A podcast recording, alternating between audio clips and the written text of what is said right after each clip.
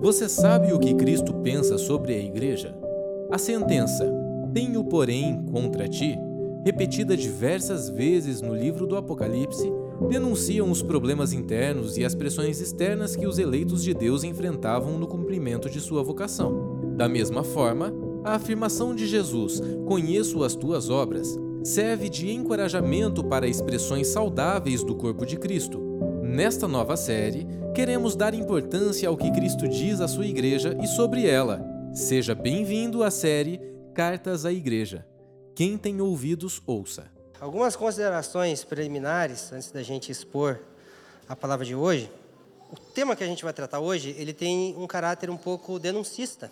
Você vai perceber ao longo da exposição. É aqueles temas assim que a gente, como ministro, como pastor, a gente foge de falar. É bom falar que Deus é bom, é bom falar da beleza de Jesus, do Evangelho, mas existem alguns assuntos que eles são um pouquinho mais delicados, tá? É, mas eu queria que a gente se esquivasse da tendência de achar que está se referindo a outro. Queria que a gente se esquivasse da tendência de absorver um espírito até crítico com algumas coisas, porque quando a gente vai falar de assuntos como esse que a gente vai tratar hoje, parece que eu estou fazendo um suspense, mas eu já vou explicar o que é, fica tranquilo, tá? É, a gente tem a tendência a, a pegar algumas partes e, e falar para irmãos de outras comunidades, ou é, de alguma forma ir postar em rede social, coisas desse tipo. A ideia é que a gente possa manter o espírito que a gente está desenvolvendo ao longo dessa série, que tem, que por ter um caráter mais pastoral, ela tem como objetivo nos levar a olhar para si, né? É, você vai perceber que ao longo das séries que a gente tem trabalhado nesse último ano e até mesmo no ano passado, são assuntos de caráter mais teológico, mais técnico, mais com o objetivo de fundamentar. E essa série sobre o livro de Apocalipse, sobre as sete igrejas, ela tem uma carga muito mais pastoral. Tanto que a gente está recebendo né, o feedback de vários irmãos que, que têm é, testemunhado o quanto isso tem falado pessoalmente, em questões muito específicas da vida de cada irmão. Então, que a gente possa manter o nosso coração aberto para ser ensinado pelo Senhor e mais do que comunicar o entendimento que a gente possa ser ministrado em nosso espírito. Tá? Vamos para Apocalipse capítulo 2, verso 18.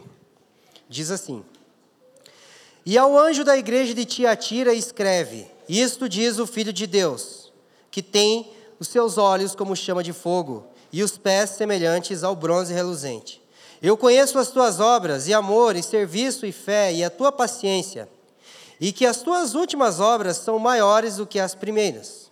Mas algumas poucas coisas tenho contra ti: que deixas Jezabel, mulher que se diz profetiza, ensinar e enganar os meus servos, para que forniquem e, cometam, e comam os, dos sacrifícios da idolatria. Eu dei-lhe tempo para que se arrependesse da sua fornicação, e ela não se arrependeu.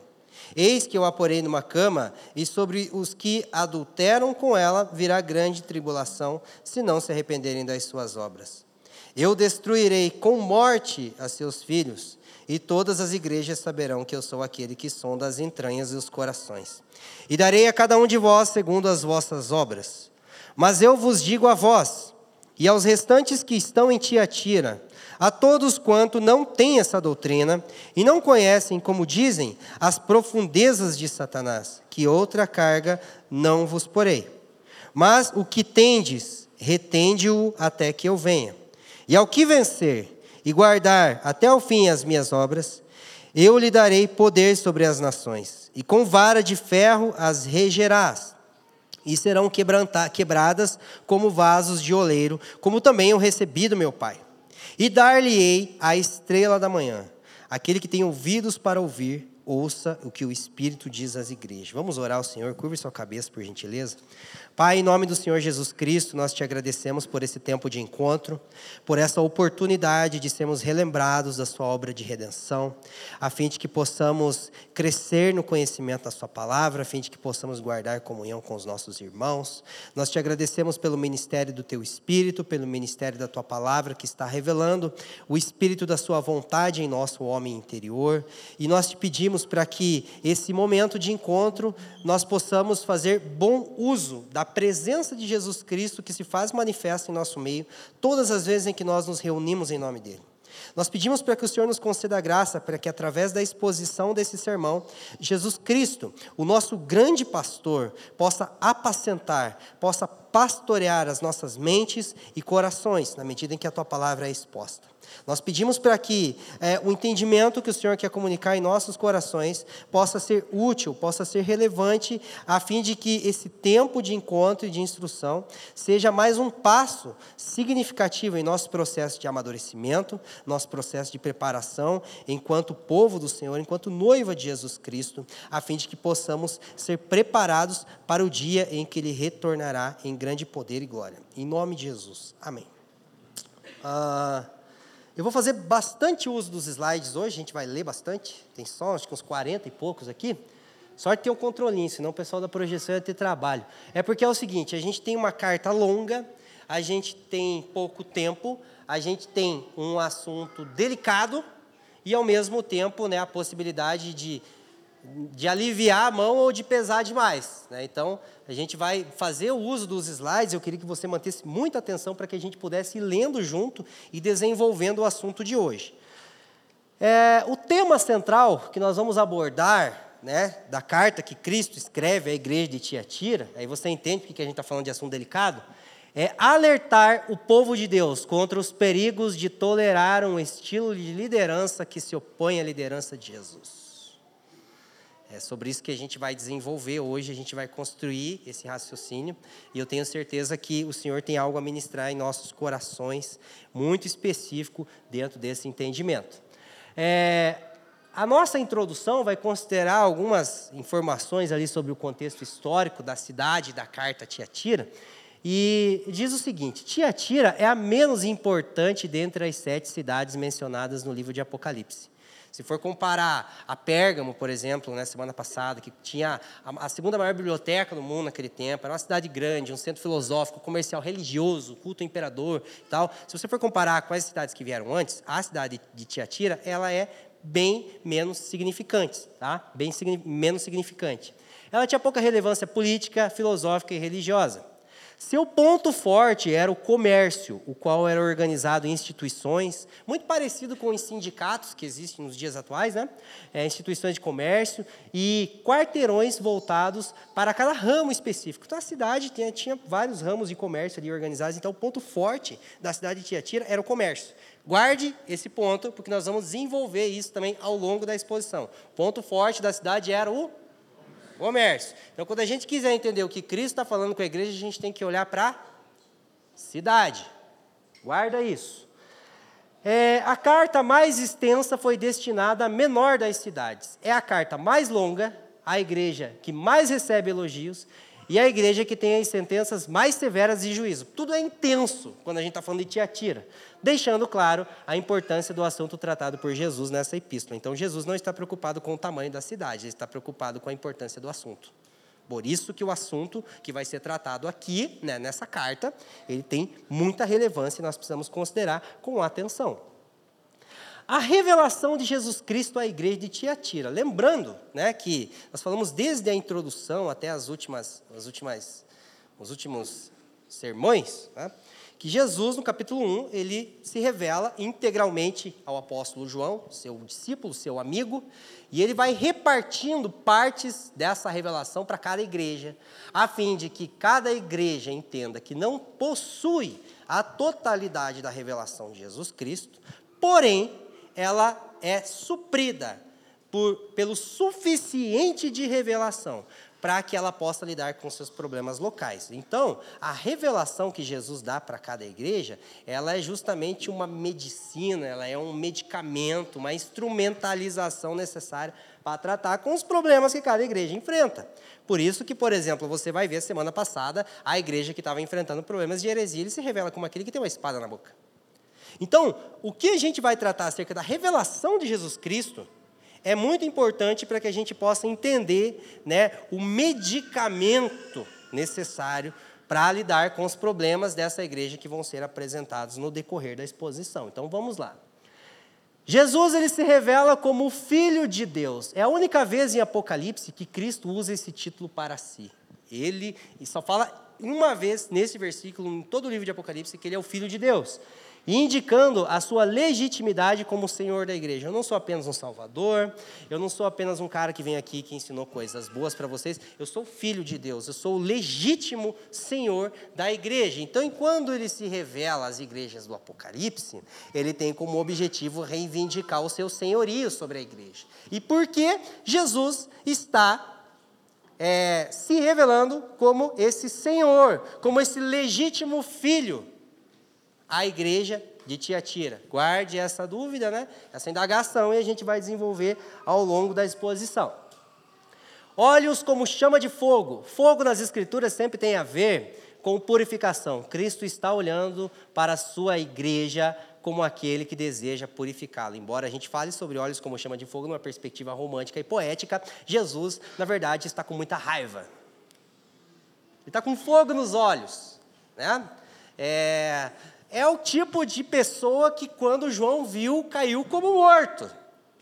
Ô, meu amigo, estamos juntos. Não, não era esse tipo de pessoa. Né? Era alguém que incitava muito temor e tremor, mas ele diz para João: não temas, né?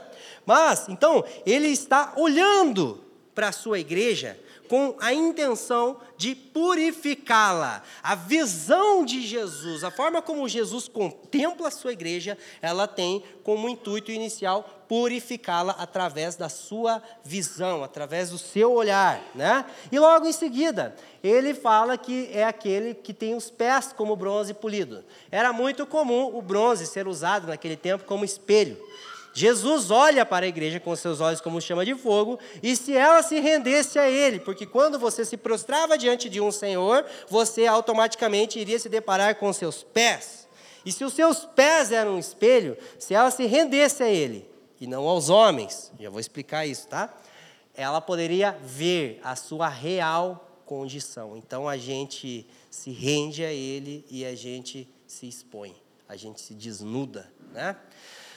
Vocês estão muito sérios. Alguém dá uma risada aí, que senão eu fico nervoso. É, dá uma.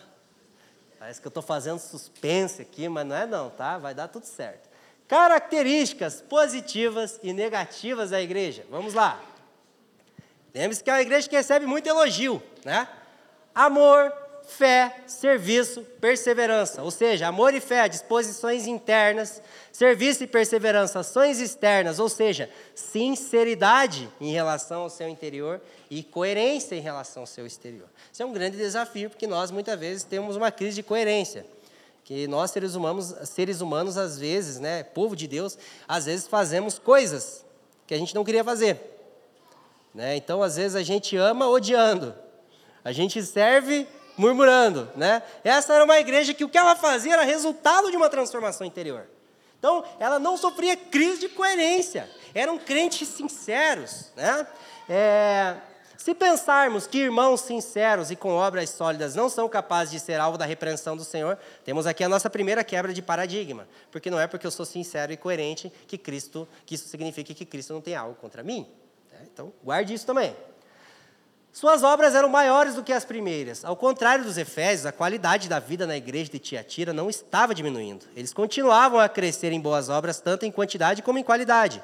Haviam mais obras e elas tinham mais impacto do que no início. Isso é um grande elogio, de acordo com Grant Osborne. Porque quando a gente estudou a Efésios, vem aquela nostalgia, né? Nossa, mas eu, quando me converti, eu era tão esforçado. Agora eu estou tão meia-boca, né? Quando a gente estudou Efésios, vem aquele sentimento, você fala, cara, preciso me dedicar mais, preciso voltar ao primeiro amor, amar Deus, amar meu próximo. Os irmãos de Tiatira não tinham essa crise, não.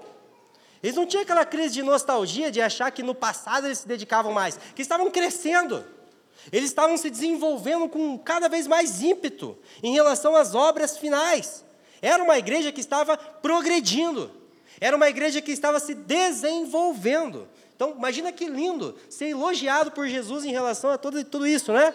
Porém, tenho, porém, contra ti, que toleras a Jezabel. Note que não há uma afirmação de que todos, de maneira generalizada, praticavam prostituição e comiam comida sacrificada a ídolos. Porque quando você lê Tiatira sem observar muito, você acha que era a igreja das orgias. É a igreja lá onde os maridos, tudo misturando uma esposa do outro, os casalzinhos fornicando e tal. Não era isso que estava acontecendo. Entenda. O problema, o pecado da igreja de Tiatira era tolerar um estilo de liderança que ensinava essas coisas. E aí, por consequência, havia pessoas no meio, dentre eles, que sim, praticavam imoralidade sexual deliberada, comiam carne sacrificada a ídolos deliberadamente. Mas o pecado inicial não é a prostituição, não é a idolatria. O pecado inicial é a tolerância ao que Cristo não. Vamos lá. Ah, e eles não estavam dispostos a confrontá-la. Aqui em Apocalipse 2, ela vai dizer assim: eu tenho, porém, eu tenho, porém, contra ti que você tolera. E a tradução para tolera ali ela é, uma, é um significado bem vasto. É você deixa passar, você perdoa. Em outros, em, num sentido um pouco mais atual, você faz vista grossa. Né?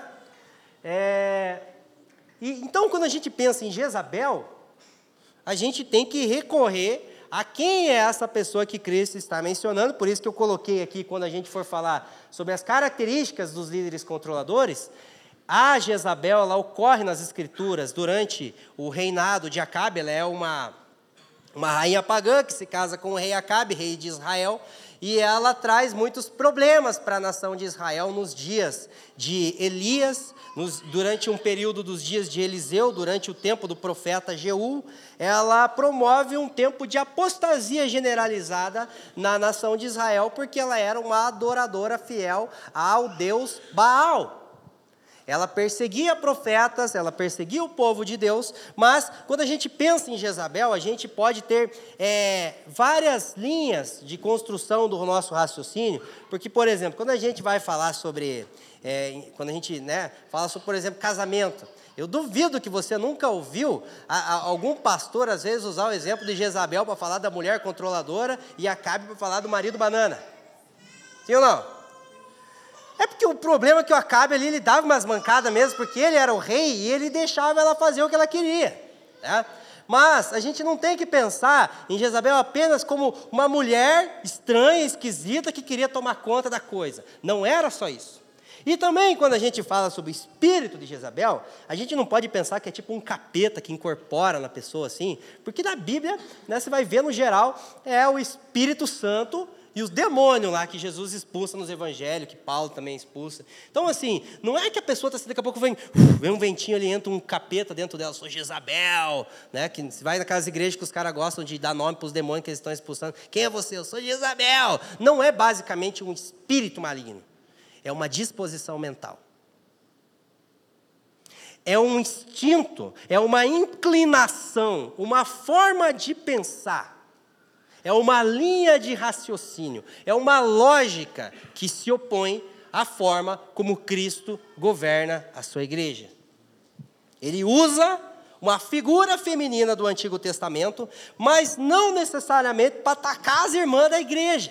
Embora talvez no contexto de Tiatira havia sim uma mulher que estava causando vários problemas ali, mas nós precisamos entender que é mais do que isso, é um perfil de liderança, é um estilo de governo.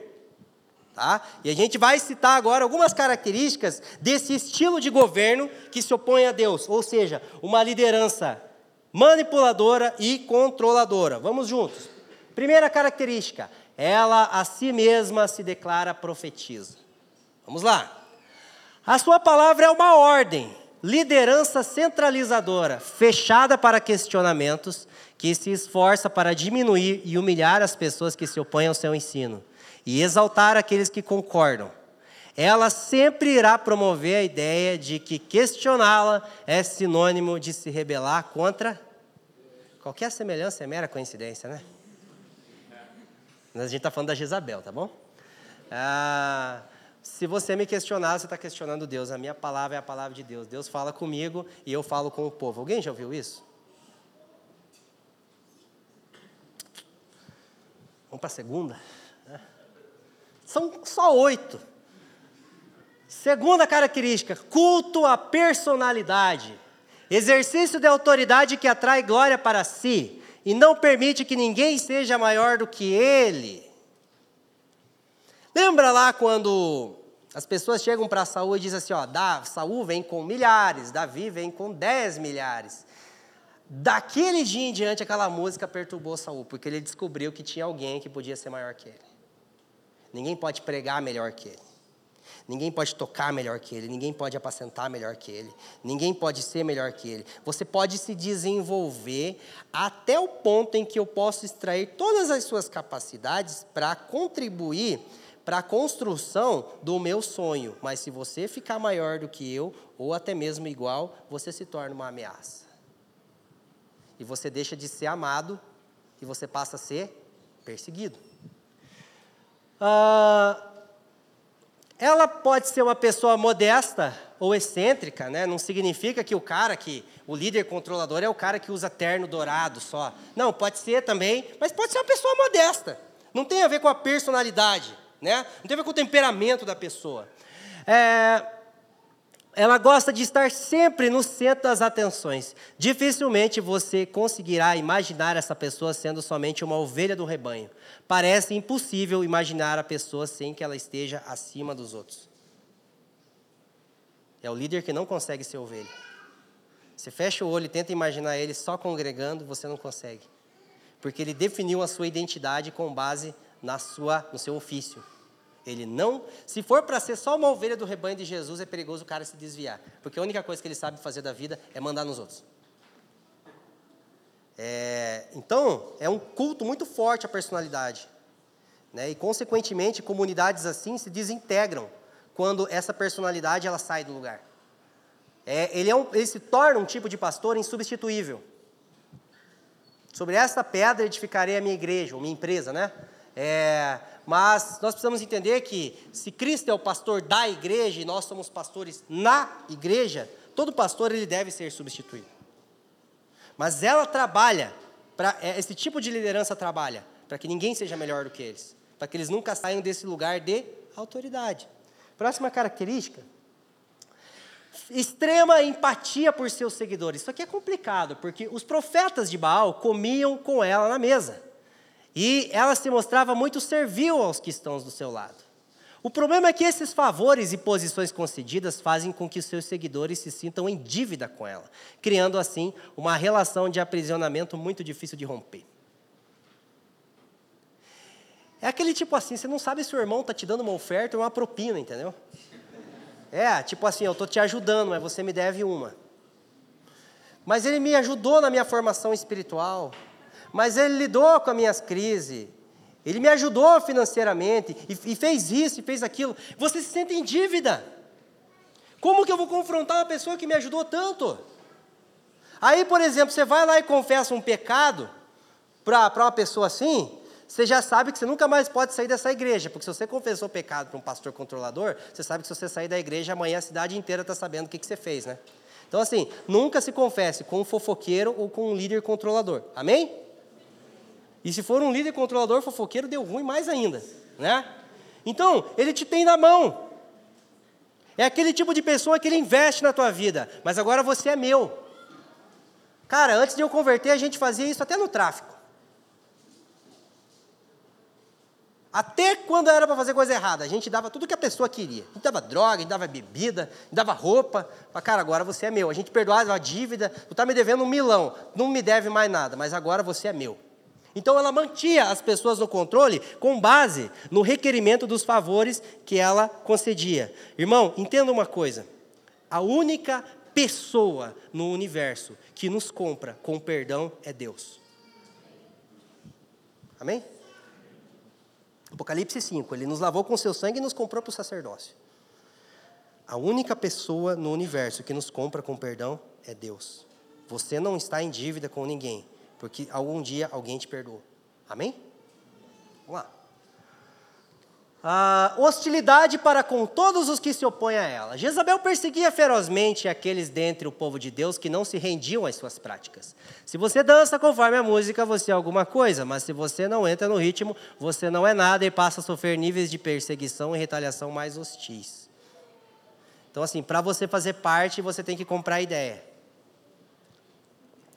Se você não comprar a parte, você não consegue ascender socialmente nesse lugar. Você sempre vai se sentir fora. Você sempre vai ser tratado como esquisito, como estranho, como uma pessoa que não se enquadra, porque se você não comprar a ideia, você não faz parte. Se você comprar a ideia e vestir a camisa, tá tudo junto, né? Ah, religiosidade e caráter duvidoso. Ao refletir sobre isso aqui, eu cheguei à conclusão que dá para ser religioso e mundano ao mesmo tempo. Quem sempre pensa em religiosidade e mundanismo como extremos que nunca se atraem. Pelo contrário, veja bem, Jezabel, ela era uma pessoa muito religiosa. Ela promovia culto a Baal, ela queimava incenso, sacrificava, cuidava bem dos profetas do mal lá, tinha os discípulos dela. Era uma pessoa muito religiosa. Porém, veja bem, ela não tinha nenhum problema em apelar para os meios mais inescrupulosos para conseguir o que queria. Assim ela fez com Nabote, ao condenar ele à morte porque desejou a sua propriedade. Né? No caso, Acabe desejou a sua propriedade. São líderes que aparentemente se parecem muito retos e tementes a Deus, mas são completamente imprevisíveis quando alguma coisa se coloca como obstáculo em relação aos seus interesses. Ele é uma bênção, só não pise no calo dele. Ele é um amor de pessoa. Só não se coloque entre ele e o interesse dele, senão você vai ver uma pessoa completamente diferente. Que vai quebrar todos os princípios morais e éticos para te tirar do caminho dela. Então, você se torna uma ameaça é, grande para uma pessoa que ela te bajula, que ela te mantém, que ela te sustenta, que ela te aprisiona emocionalmente, mas se você tentar sair, você vai ter problema. Né? Então, já fica o alerta, né? Número 6, uso e descarte de pessoas. Isso aqui também é muito importante. Apesar de mostrar muita empatia, amor e serviço para com aqueles que estão próximos dela, essa pessoa consegue se desvincular rapidamente de qualquer pessoa sem sofrer nenhum ressentimento. A partir do momento em que ela não está mais a serviço dos seus interesses. Isso explica porque elas, eles conseguem substituir facilmente irmãos que estavam junto com eles durante anos e até mesmo décadas. Cara, eu caminhei com aquele cara há 20 anos e agora ele passa na rua e não olha na minha cara. A gente ouve isso de algumas pessoas com lágrima nos olhos. Cara, eu peguei no filho dele, no colo, peguei o filho dele no colo, vi o filho dele crescer, cara. E hoje ele não olha para mim. Eu era parte da família, agora eu sou um nada. É porque você não era uma pessoa, você não era um ente, você era uma peça no tabuleiro dela. Você é descartado facilmente. E você quase morre por ter sido descartado. E o que mais te dói é saber que ela não está sentindo nada. Às vezes você sofre com saudade, porque tinha vínculo. Às vezes você sofre é, pela dor desse desprezo e ainda mais com o fato de você olhar para a pessoa e tá tudo bem, cara. A vida dele segue normalmente, porque você poderia tratá-lo como uma pessoa, mas ele estava te tratando como um objeto. Tá? Próxima característica, alta capacidade de se colocar como vítima. Ah, Elias foi tratado como perturbador de Israel nos dias de Jezabel. Isso mostra como são tratados aqueles que se opõem a ela. A pessoa tende a achar que é ela que está com o problema e sofre grande crise por isso.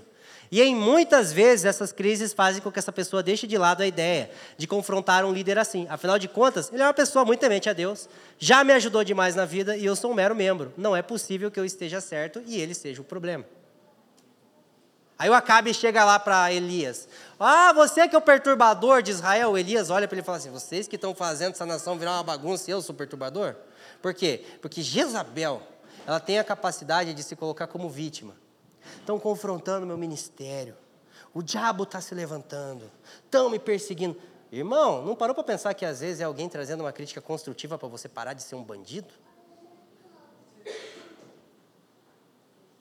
Às vezes é uma pessoa que está trazendo uma crítica para melhorar o desenvolvimento do seu serviço. Não, está me perseguindo. E aí ela consegue inverter os papéis. A Jezabel é você, irmão. Você tem espírito de rebeldia. Você é Jezabel. Você é o manipulador.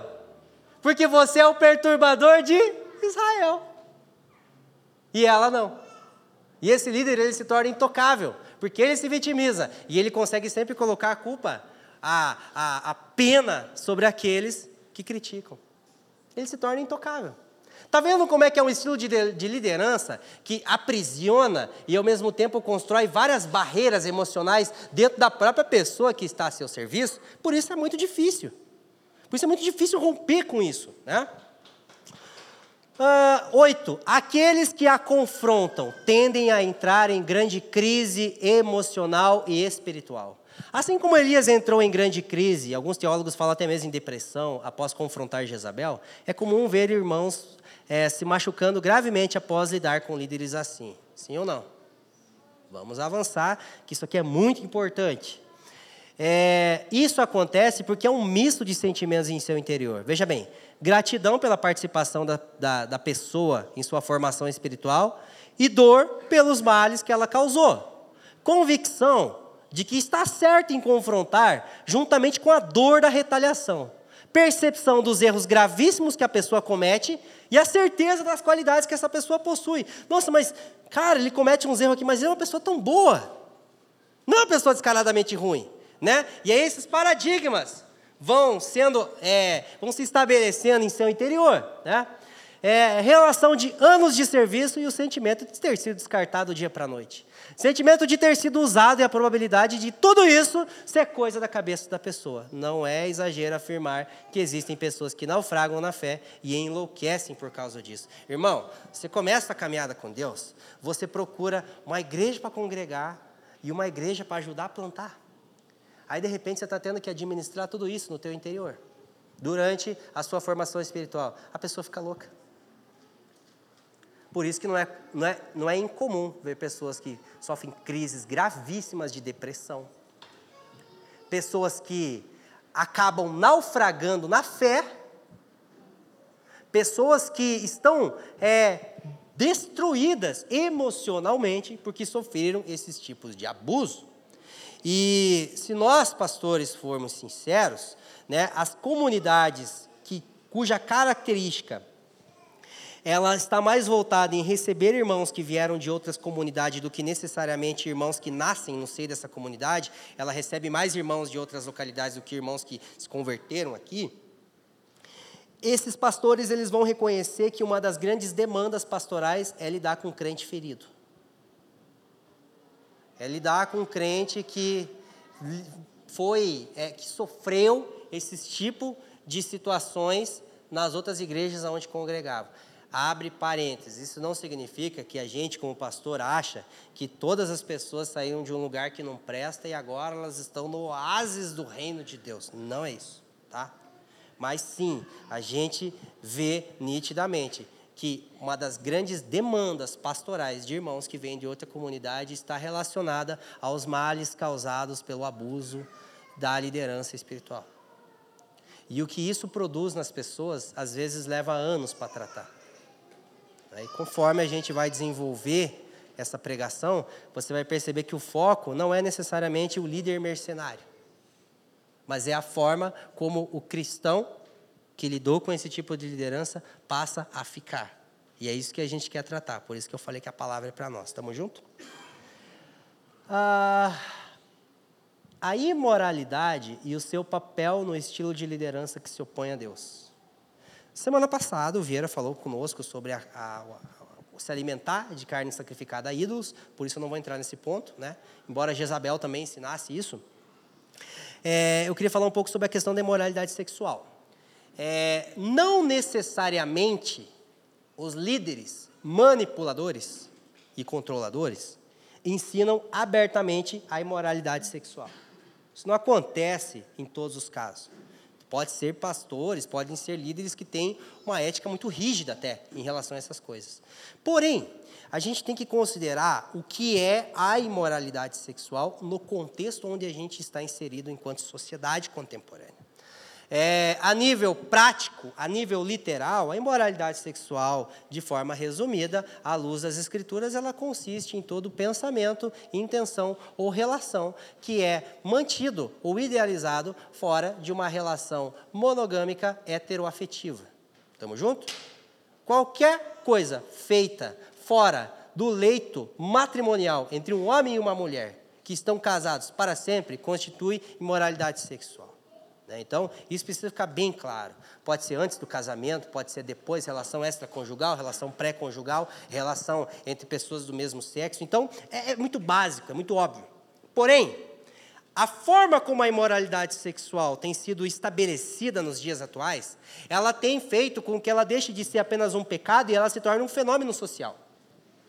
É, depois do advento da internet, o maior fenômeno social que está mudando a mentalidade de uma geração é a presença generalizada da imoralidade sexual nos dias atuais. Porque enquanto o pecado, desde Lameque lá já tem poligamia, desde Ló já tem né, problemas gravíssimos com sexualidade, então desde que o mundo é mundo. Agora, esse pecado, enquanto um centro formador de mentalidade, se instalou nos últimos anos ou décadas, principalmente com é, o, a aceleração ou crescimento e desenvolvimento dos meios de comunicação. Hoje, no teu celular, você está um clique da pornografia. Há 30 anos atrás, é, o homossexualismo era uma abominação, o cara que se assumisse gay tinha que ser muito corajoso, né? Hoje, o, o, cara que se assume hétero tem que ser muito corajoso. Né? Há, 20, há 10 anos atrás, ele se tornou comum e hoje é normal. Há 20 anos atrás, a pedofilia era abominação. Hoje é muito comum o caso de pedofilia. O que vai ser da pedofilia daqui a 10 anos, irmão?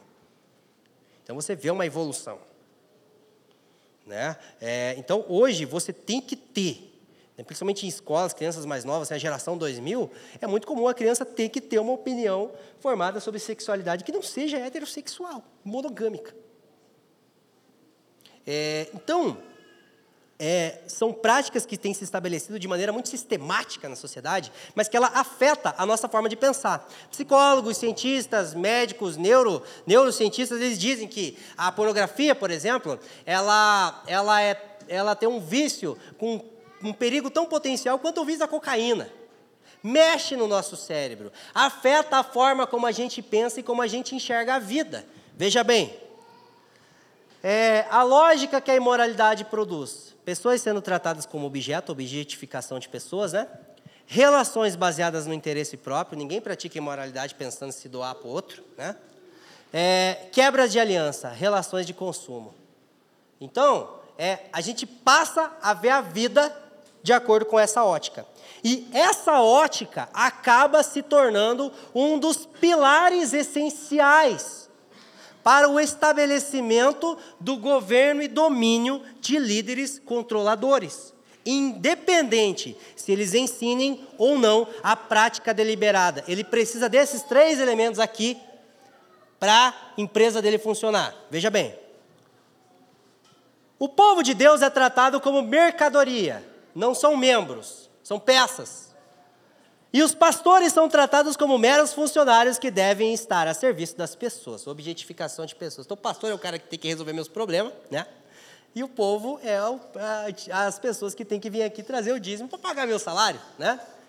É, o ministério pastoral é visto por muitos como um ambiente de ascendência social e promoção do interesse financeiro. Eu fico indignado porque o ministério pastoral é uma das únicas profissões no mundo onde se consegue ganhar mais que um médico sem estudar nada. Porque o que tem pastor milionário, ruim de Bíblia, me dá um ódio, irmão. Fico o dia inteiro me matando, fazendo artesanato, lá pegando uns trabalhos por fora, às vezes com pintura e coisa arada, e chegar em casa e tirar tempo do sono, tirar tempo disso, para ler as escrituras e pregar uma coisa bíblica, e você vê os irmãos pregando tanta besteira e ainda são ricos. Por quê? Porque o ministério se torna um lugar para ficar rico. Faz o seguinte, vai jogar bola, fica, vira um jogador nervoso, e, aí você fica milionário, igual o Neymar. Mas pelo menos é pela tua competência, não pela tua malandragem. Né? Ah, então, o ministério pastoral se torna esse lugar, como um lugar para ganhar fama, ganhar dinheiro e tal. É, e ao passo que a igreja local é vista como um ambiente que deve atender todas as vaidades dos seus membros. Ou seja, relações baseadas no interesse, um pecado contra a mesa do Senhor, porque todas as vezes em que partimos o pão, celebramos o Cristo que nunca pensou em si, logo não devemos pensar em nós mesmos.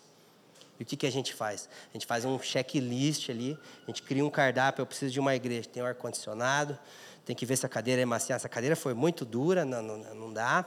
Tem salinha para cuidar do meu filho, que ele é virado num capeta, não consigo prestar atenção no culto, né? Tem estacionamento para não roubar meu carro, tem parquinho. O pastor vai me dar quantas horas de atenção é, e tal.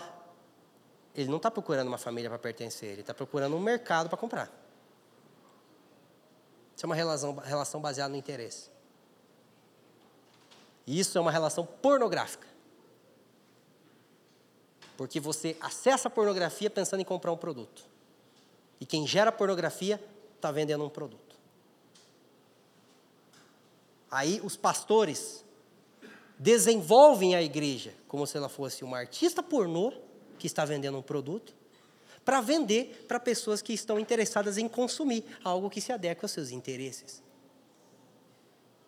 Está vendo como é que, apesar de, às vezes, a pessoa nunca ter cometido um adultério literal na vida, ela está bebendo do vinho da imoralidade sexual, por conta da mentalidade que ela gera? É, próximo elemento: pessoas que não cooperam para a construção coletiva promovida pelo pastor, lógica de manada, ou seja, um pensa por todos, né? são facilmente descartadas e substituídas, ao passo que se a igreja local não atende aos seus interesses, aos é interesses dos seus membros, eles a, eles a substituem por outra imediatamente, ou seja, quebras de aliança.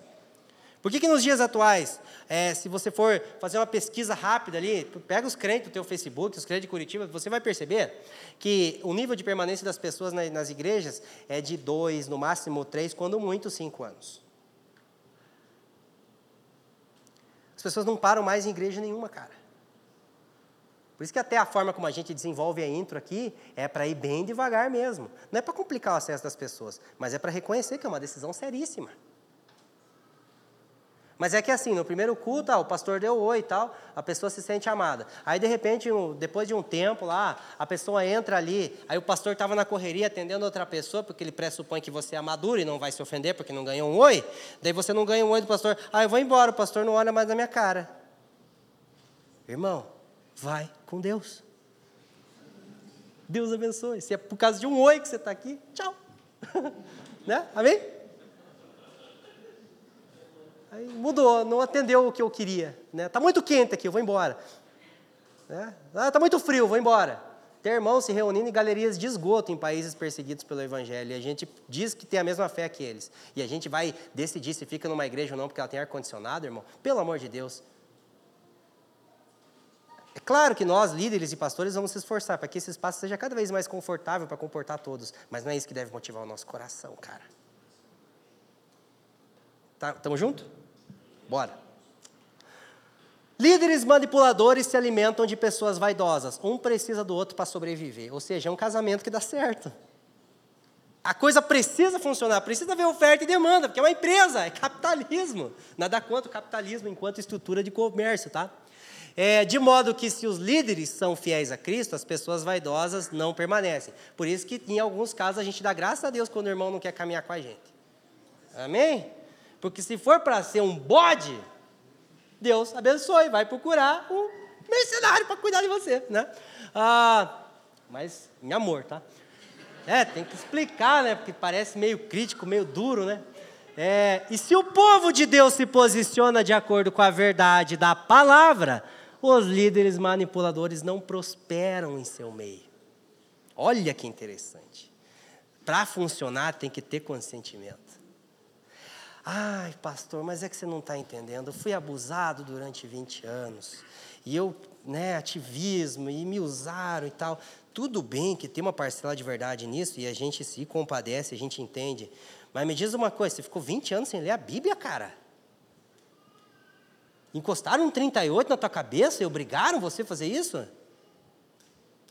Porque se você e mais meia dúzia de pessoas ali fossem crentes fiéis e posicionados, vocês não tinham tolerado isso na primeira semana. Ou vocês tinham excomungado o pastor, ou vocês tinham procurado um lugar onde tinha líderes segundo o coração de Deus.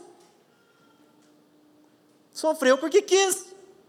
Embora, embora a gente entenda que é fácil a gente se, se é, emaranhar nessa situação justamente por conta das características aprisionadoras que eu citei, né, dessas oito características dessa liderança controladora. Mas, aonde houver pastor fiel, não vai ter crente vaidoso. Aonde houver crente posicionado, não vai haver líder manipulador. A menos que a gente caia no pecado da igreja de Tiatira e tolere Jezabel. Tamo junto? Ah, a ameaça de juízo contra a igreja de Tiatira. Dei-lhe tempo para que se arrependesse. As obras não sobrecaíram de início porque elas é, não porque elas eram sólidas, mas porque Deus estava sendo misericordioso. Todavia, desconstruir o que for edificado com base nessa mentalidade custa caro. O cara vai ter que abrir mão de salário alto. Ele vai ter que deixar de ser uma celebridade, ele vai ter que subir no púlpito e desmentir um monte de bobagem que ele inventou para controlar e para tirar dinheiro das pessoas. Custa caro voltar. Então, apesar dessa pessoa ter tempo para se arrepender, vai custar muito caro dar um passo atrás e às vezes ela não vai querer fazer isso. Né? E ela se recusou uma conversão sincera. O fato desses líderes não terem sido expostos ainda não é selo da aprovação, mas da longanimidade divina.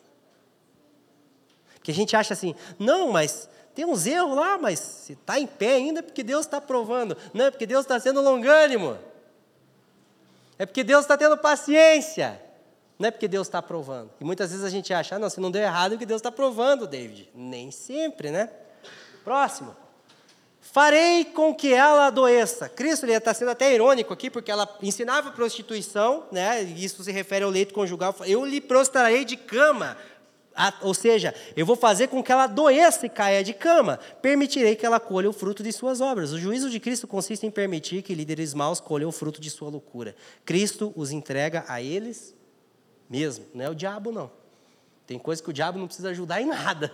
Né? O, o que o diabo ajuda a plantar, ele não precisa forçar a colher, tá bom? Ah, enviarei tribulação contra os que se prostituem com ela. Todos aqueles que toleram, que a toleram, serão afetados também.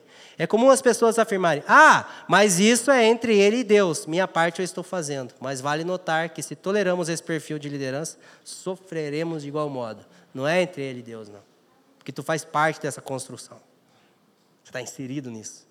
Tua família está sendo desenvolvida nisso. As pessoas que você chamam de irmão estão sendo envolvidos nisso. Então não é entre ele e Deus. Porque se você tolerar, você vai sofrer junto. Aí tem os que toleram, né, que se prostituem, que aceitam, que bebem dessa tendência, e tem os seus filhos. Os filhos são os discípulos. É aqueles que compraram a ideia mesmo. Até porque filhos, no contexto do Antigo Testamento, é Ben. Né? E a palavra Ben, ela serve para discípulo também. Então, filho e discípulo, existe uma relação muito grande na, na, na, na, na língua original, né? Seus seguidores fiéis irão provar as consequências mais severas, pois ao edificar as suas vidas baseadas na figura e personalidade de um líder e nas ambições que esse alimentava, quando este líder cair, não restará fundamento para eles. Você já deve ter ouvido falar de uma pessoa que naufragou, que morreu na fé depois que o líder caiu. Mas é porque a fé dela estava fundamentada em quem? Aham. Entende? Então, essa morte espiritual para pessoas que compram a ideia incondicional é fruto das próprias vaidades. Porque não abraçaram a mensagem do Evangelho, compraram um plano junto. Você entra com oferta, eu entro com a demanda. Se, se, se o meu líder cair, eu caio. É, então, é porque estava fundamentada na personalidade da pessoa e não na centralidade da pessoa de Jesus Cristo. Todas as igrejas saberão que eu sou eu, quem sonda mentes e corações. Embora essa liderança ostente uma forte aparência de piedade e ministério frutífero, Cristo, com seus olhos purificadores, irá mostrar que é Ele que sabe a intenção do coração do homem. Porque aparentemente é tão. É, tão, é igual a roubalheira que acontece na política. É, você não consegue acusar pela lei. Né? Porque os roubos mais bem feitos são feitos da lei. E aí você. É, é uma fortaleza que você não consegue dizer que é mal intencionado. Você não consegue apontar, tem todo o cheiro de coisa ruim, mas você não consegue desmascarar aquilo. Mas Jesus fala: Eu conheço mentes e corações. Eu vou mostrar. Por isso que lá no início ele se revela como aquele que tem olhos como chama de fogo. Ah, um severo juízo é a única resposta apropriada depois de duas igrejas, Pérgamo, né, na semana passada, consecutivas terem permitido a atuação de falsos mestres em seu meio. Isso não pode ser tolerado e é o momento de outras igrejas saberem a gravidade dessa questão. Em 1 Timóteo 5,20, Paulo orienta: quanto aos que vivem no pecado, repreende-os na presença de todos para que os outros também tenham temor. Esse é o mesmo princípio por trás da ação de Cristo aqui. Tá? Ah, retribuirei a cada um segundo as suas obras. Embora a permanência de líderes controladores no poder e em evidência possa causar em muitos um sentimento de injustiça ou, ou que a impiedade compensa, que foi o que eu acabei de falar. A gente vê tanto líder fiel se matando, cara, para servir a igreja com, com zelo, e a gente vê gente tratando a coisa como se fosse uma bagunça. Às vezes, Fran, parece que compensa ser bandido. Não, sério, às vezes desanima. Só que, embora a gente possa ser tentado a um sentimento de injustiça, olha o que, que Jesus disse: Eu retribuirei cada um segundo as suas obras. É, Cristo garante que a restituição será fiel, a retribuição, aqui eu errei a palavra, tá? A retribuição será fiel à obra de cada um. Apesar de ele não afirmar quando isso ocorrerá, ele não fale em exaltar com precisão a justiça do seu julgamento, a saber, que as boas ou más obras recairão sobre cada um, sem que haja exceção. Haviam entre eles irmãos que não toleravam. Quanto aos que não toleram, quanto aos que não seguem essa doutrina, né? Ah, eu não tolero, não passei por isso, já passei, já confrontei uma página virada na minha vida. O que, que Cristo pede para mim fazer? Ah, para mim macetar os pastor bandido agora. Né? É, agora eu vou atacar todo mundo em rede social, eu vou criticar, eu vou condenar, eu vou denunciar. Afinal de contas, cai a Babilônia. Né?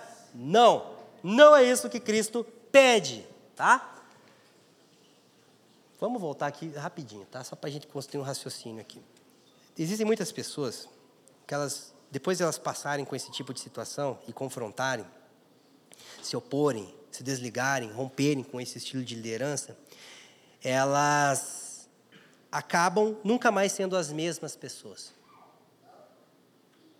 Elas é que parece que perdeu a inocência, cara.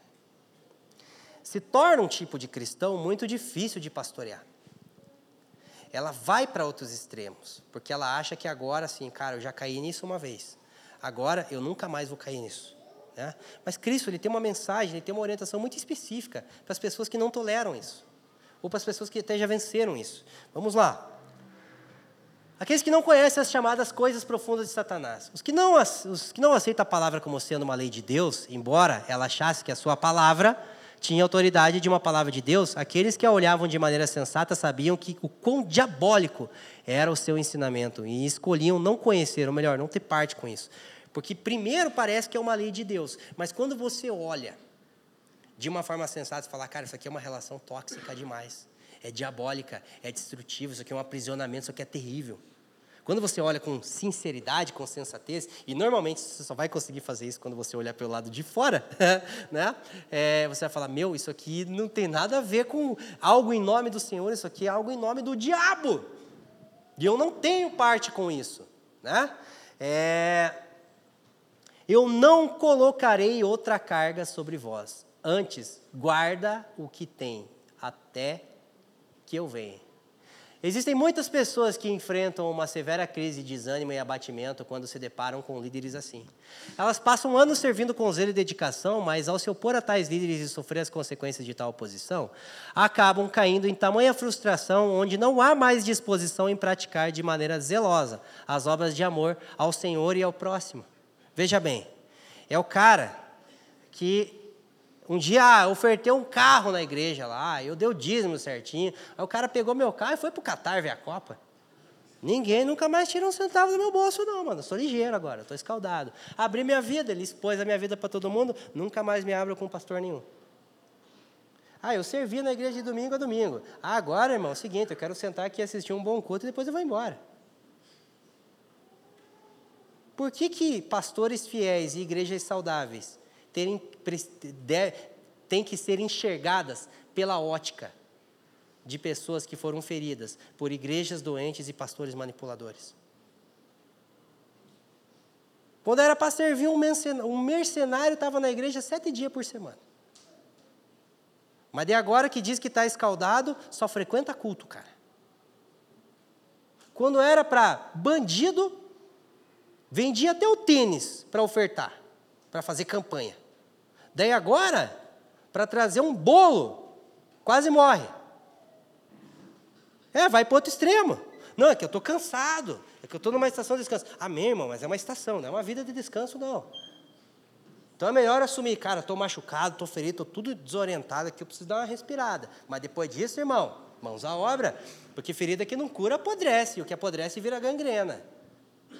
E aí, se a gente não trata isso, se a gente não lida com essa crise de desânimo, aí cria uma potestade no corpo de Cristo chamada crente velho escaldado. O crente lambari. Liso, ligeiro, cara. É o cara que, tipo, é legalzão, é querido, mas tu não acessa.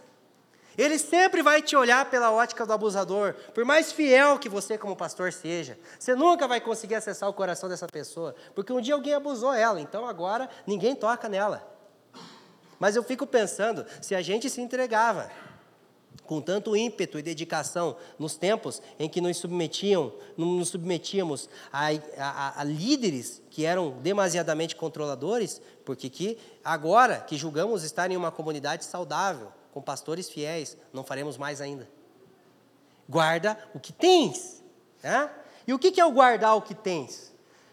Cristo deixa claro que a visão correta sobre alguns líderes impiedosos não deve servir como justificativa para o nosso desencorajamento. Antes, é a ordem de Cristo que deve orientar o nosso posicionamento. Guarda o que tem, a saber, constituem em não se contaminar com isso e perseverar, persevere na minha palavra até o fim. Ou seja, não deixem de servir o povo de Deus somente porque há homens maus infiltrados em seu meio. Afinal de contas, eu tratarei com eles. Então, existe um tempo de cura, existe um tempo de desenvolvimento, existe um tempo para respirar, mas esse tempo precisa ser é, um tempo passageiro. Então, quando Elias está naquela crise lá na montanha, ah, Deus, só fiquei eu. Ah, porque Deus, é porque Deus. Ah, tá bom, mas então faz o seguinte: agora desce lá, unge Fulano, unge Ciclano. Você está cheio de coisa para fazer ainda. E muitas vezes, quando a gente passa por situações assim, a gente acha que não há mais nada a ser feito na nossa vida vocacional. A gente acha que não há mais nada a ser desenvolvido em relação a ser um filho de Deus, a ser uma pedra viva no corpo de Cristo. A gente acha que é o fim da linha. Cara, acabou para mim, fui abusado, fui estourado. No nível da psicologia, no nível da sexualidade, a, a, a questão literal, uma das maiores evidências de cura de uma criança, que foi uma menina, por exemplo, que foi abusada pelo pai, pelo tio, pelo professor, pelo pastor, é ela crescer e falar: Eu quero casar e ser mãe. Ou seja, ela se manifesta como alguém curado e ela investe, ela vai. Agora, se ela se fecha para uma nova relação, se ela fecha o seu coração, nunca mais se relaciona com ninguém, ou em alguns casos se relaciona até com pessoas do mesmo sexo, isso só mostra que ela está cultivando uma ferida no coração dela que ela não quer que ninguém trate. E quando a gente lida com cristãos estagnados, com pessoas que estão desanimadas em seu interior, porque foram feridas em algum momento, parece que a gente está lidando com uma menina que foi abusada com seis anos de idade, que agora não quer saber de casamento. Tá, Felipe, mas o que, faz com isso? Expõe a ferida para tratar. Deixa de ser escaldado. Se abre, calma. Se abre, põe a mão mirrada para fora. Mostra a tua fraqueza. Se você diz que as pessoas que estão perto de você são homens segundo o coração de Deus, expõe tua fraqueza e fala: é verdade, eu não confio em pastor porque para mim vocês são tudo bandido. Igreja saudável para mim só Nova Jerusalém. Isso aqui eu só estou esperando dar um problema. Ah, confessa, irmão, é melhor. Revela que às vezes você precisa perdoar tudo que envolve o título pastor. Porque daí, quando a gente entrar nesse nível de relação, a gente vai se abrir. A gente vai se tratar e não vai mais ser aquela relação truncada, cara. Parece que nunca cessa, parece que nunca sai do cafezinho. Glória a Deus pelo café. Mas não é só o café, é o que a gente vai gerar depois disso. Só que assim, como vocês não estão inseridos num ambiente compostos por líderes controladores, a gente não vai chegar na tua casa abrindo a geladeira da tua porta. É você que tem que convidar. É você que tem que se expor. A gente não vai chegar com um checklist. Já foi abusado? Está traindo a esposa? Como é que está o dízimo? A gente não faz patrulhamento de ovelha, irmão. Põe a tua ferida para fora. Pastor, eu queria aproveitar que a gente está tendo esse tempo aqui. Foi difícil no passado. Aprendi muita coisa boa lá. Tinha coisas de Deus que me formou que eu sou hoje, mas estou bloqueado. Tá difícil para mim acreditar que vai dar certo agora. Põe para fora essa sujeira, cara. Porque existem pessoas que toleram e nunca saem desse sistema destrutivo, mas existem pessoas que, após confrontar esse sistema destrutivo, não conseguem mais se entregar para uma relação de família. Isso é tão destrutivo quanto. Amém, irmãos? Vamos para as promessas agora, para ficar boa essa mensagem. Ah, Deus, obrigado. Agora tem promessa. Promessas aos que perseverarem até o fim. A autoridade sobre as nações. Cristo está eh, criticando uma autoridade profana, uma autoridade é, auto-instituída, e, aqui, e aquele que não tolerar, aquele que se opor, aquele que vencer e tratar suas feridas decorrentes da guerra contra isso, ele vai crescer em autoridade. Olha que doideira! Pessoas que foram chamadas de Jezabel, quando confrontaram Jezabel, são pessoas que, após um processo de cura e revitalização interior, são pessoas que irão desfrutar da autoridade que disseram que ela não tinha. Olha que doideira, cara. É, Jesus, ele critica a tolerância a uma liderança manipuladora que, apesar de exercer domínio, não comunica a autoridade de Jesus. Ele promete autoridade genuína aos que não se comprometem com tais práticas procedentes da autoridade de Cristo, que ele recebeu de Deus. A forma como administramos o princípio de autoridade no ambiente da igreja local determina a forma como exercemos autoridade no mundo. Eles receberão autoridades sobre as nações. Gente, antes da, a gente está indo para a reta final já, tá? A gente fica preocupado com o que está acontecendo em Brasília. A gente está tá fechando frente dos quartel e tal. E eu não sou contra nada disso, pelo amor de Deus. Eu só não vou porque eu fico pensando, ficar cuidando de quatro crianças no meio daquela correria lá. Vou brigar com a minha esposa, não vai dar certo. Nada contra quem vai. Mas a gente está disposto a fechar quartel, por que, que a gente não faz protesto dentro da igreja contra líder bandido? A gente quer justiça lá em Brasília, mas a gente tolera tanta coisa errada que acontece no nosso meio enquanto povo de Deus, sabendo que o juízo começa pela casa de Deus. Não é que está errado exigir retidão dos governantes, mas é incoerente exigir ética dos nossos líderes civis e fazer vista grossa para as podridões que acontecem no nosso meio. Fechar os olhos. Mas veja bem, a forma como administramos. O princípio de autoridade no ambiente da igreja determina a forma como exercemos autoridade no mundo. O primeiro passo para poder pedir um líder justo sobre a minha nação é parar de idolatrar meu pastor. É parar de achar que a razão da minha vida é ter uma mesa com ele. É parar de tratar líderes evangélicos da nação brasileira como se fossem deuses que tem que ser colocado num panteão evangélico. Para a gente ficar competindo. Aquele ali prega melhor. Ah, mas aquele ali toca bem. Aquele lá, pelo amor de Deus, cara. Então começa na forma como a gente administra o princípio de autoridade na casa do Senhor. E, consequentemente, isso vai nos dar autoridade para que a gente possa clamar por justiça na nossa nação. Lembre-se, uma coisa não substitui a outra, tá bom? Eu lhe darei a estrela da manhã. A estrela da manhã tem uma forte alusão à glória de Cristo no reino vindouro. Da mesma forma que Cristo compartilhará a sua autoridade, ele também irá compartilhar da sua glória. E aqui fica um encorajamento com base nessa promessa. Isso é uma grande fonte de encorajamento, haja vista que, para sermos servos fiéis no corpo de Cristo, haveremos de abrir mão dos muitos confortos, deleites e glória transitória que uma liderança manipuladora pode obter no presente momento. Não tenha inveja deles. Amém?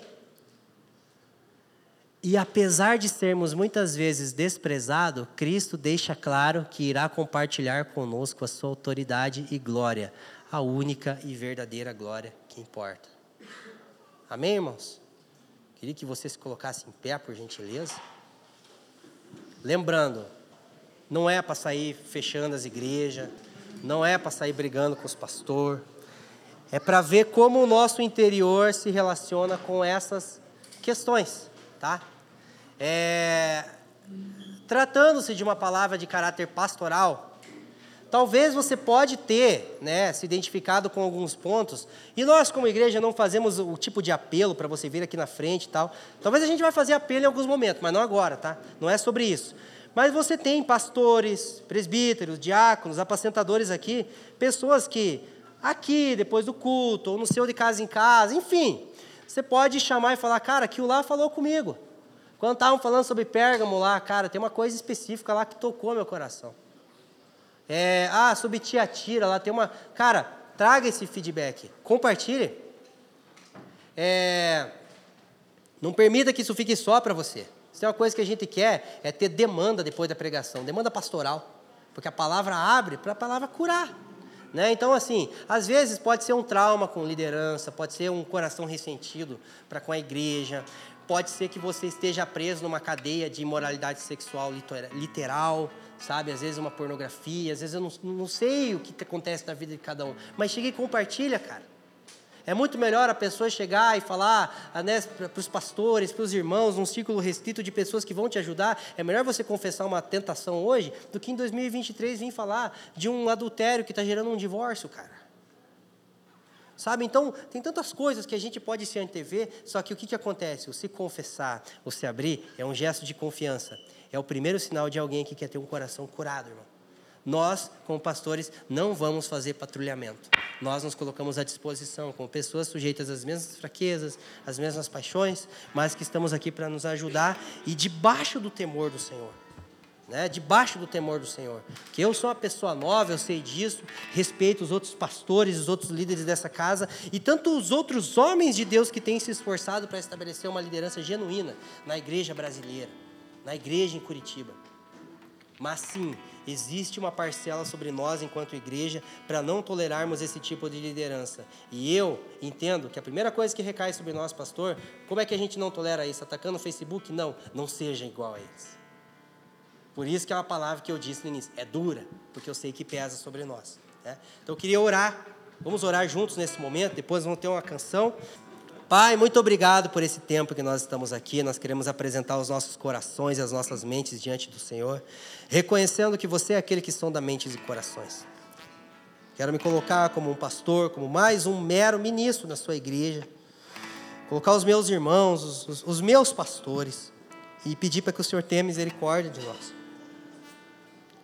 Nós não queremos abusar, nós não queremos comer a, a gordura, usufruir da lã das suas ovelhas porque nós sabemos que você é o pastor segundo o coração de Deus, que ama o seu povo e dá a vida pelas ovelhas. Nós te agradecemos porque o Senhor tem nos encorajado com essa palavra e nós te pedimos para que o Senhor tenha misericórdia de nós e não, não deixe a gente se sentir melhor do que alguém, maior, e não deixe a gente incorrer nos mesmos pecados, Pai. Obrigado por pastores segundo o coração de Deus que o Senhor tem levantado em todos os cantos da terra. Nos ajude a ser como esses homens. Pai, nós queremos colocar em específico todas as pessoas que tiveram problemas com isso. Todas as pessoas que lidaram com abusos de liderança, com questões que machucaram o seu interior e que tem sido um fardo pesado até hoje. Pai, em nome de Jesus, eu oro por um tempo de cura. Eu oro por um tempo de abertura de olhos. Eu oro por um tempo de libertação. Eu oro para que o Senhor venha com a tua vara e o teu cajado nos apacentar, para que possamos ser capacitados e desenvolver a nossa vocação. Em nome de Jesus. Amém. Obrigado por nos ouvir. A Família dos que Creem é uma igreja local em Curitiba, comprometida com o Evangelho e a vida em comunidade. Para nos conhecer melhor e manter contato, acesse famíliadosquecreem.com.br.